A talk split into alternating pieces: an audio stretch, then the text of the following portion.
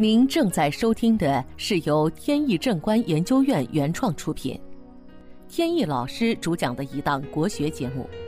这里以真实案例的形式，摒弃晦涩难懂的书本理论，力求呈现一堂不一样的文化讲座。今天跟大家聊一个有关年轻人事业发展的话题。随着留学热持续多年，学成归来的人是越来越多，尤其是在大城市。但是不是有过留学的经历，回来就一定能很容易的找到工作，而且是找到高薪工作呢？也不尽然。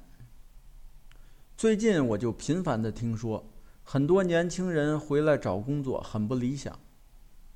甚至有的长期在家待业。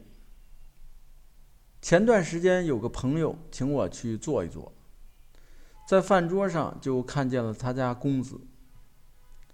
这个小伙子前几年在国外留学，专业是企业管理方面的。学成后回国，本来以为国内有这么多家企业都追求先进的管理思想。学管理应该是大有用武之地，但是发现不是那么回事儿。回来面试了好几个公司都没有被录取，就比较郁闷。后来不得已在一家英语培训机构做老师，这显然不是当初的设想，因为同事们有出国留学经历的也不多。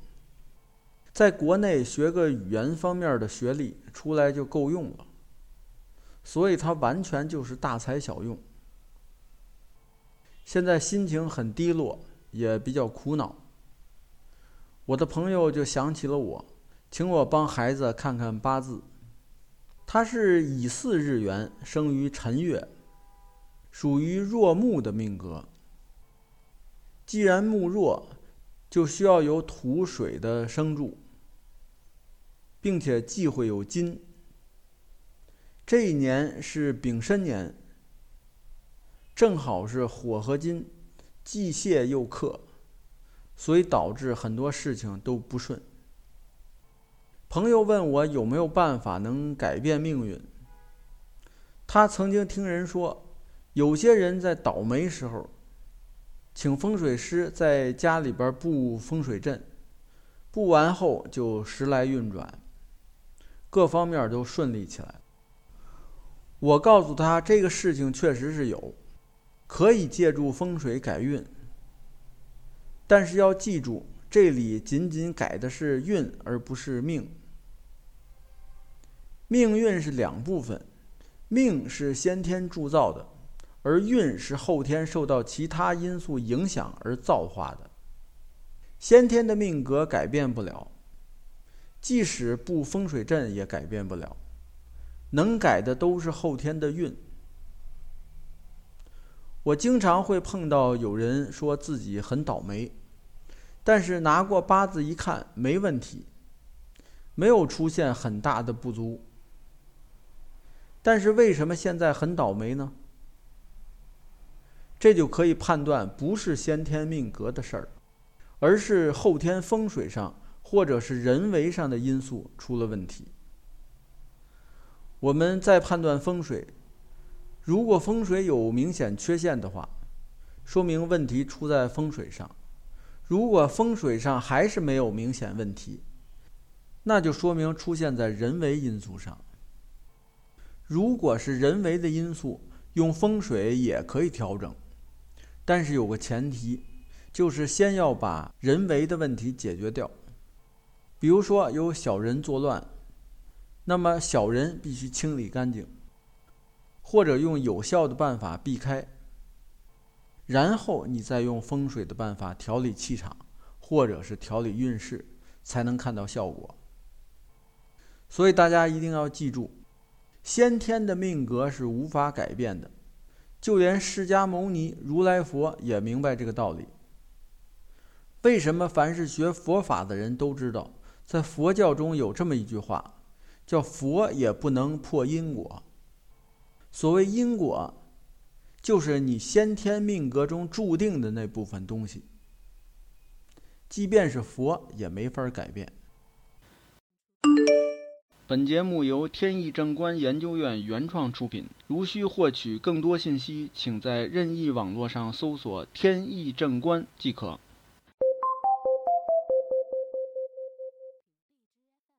这里说句题外的，跟命学无关。就是有人一听到刚才我的话，就会质疑，说既然佛都破不了因果，那我们在这儿吃斋念佛还有什么用呢？在佛教上可不是这么说的。佛教上从来都是讲因果需要你自己去修，修什么因就有什么果，并不是说做一百件坏事。然后念一句阿弥陀佛，做的坏事就一笔勾销，哪有这种好事啊？为什么佛说放下屠刀立地成佛呢？这里的屠刀指的是一切妄想、迷惑和执着，而并不是所做过的坏事。你不放下屠刀，那我佛又怎么去帮你呢？所以说，归根结底一句话。先天命格无法破解。那么我们反过来说，是不是我命不好就只能坐以待毙呢？也不是。就拿这位小兄弟来说，他八字木弱。既然知道了这个缺陷，看看周围的环境是不是木够多。如果不多，那么找到木多的环境去生活、去工作。是不是就可以了呢？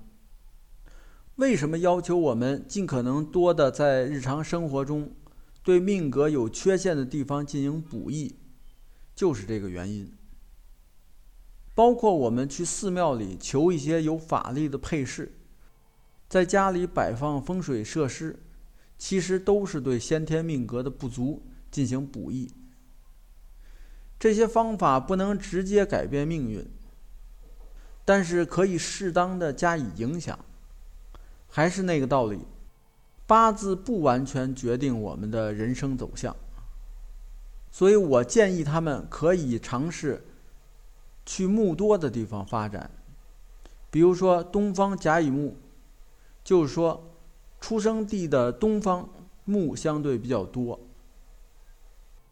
一说到这里，他眼睛一亮。说最近一直没有放弃找工作。前段时间有个公司感觉挺看好他的，但是那家公司要求如果入职就要派到山东。山东正好在出生地的东方。他问山东是不是对命格就有利了？我说当然是这样的。父子俩一听这个话，就长出了一口气。本来和我见面时就想问说能不能去山东，正好我这个问题提前回答了。后来我还补充，有句俗话叫“人挪活，树挪死”。当遇到很多不顺的时候，换个地方生活不失为一种可取的办法，尤其是针对年轻人。年纪轻轻不出去闯啊，还到什么时候出去呢？好，本期节目到此结束。这个专辑是由天意正观原创出品，天意老师播讲。如有问题，欢迎在节目下方留言，我们会及时答复。感谢大家收听，朋友们再见。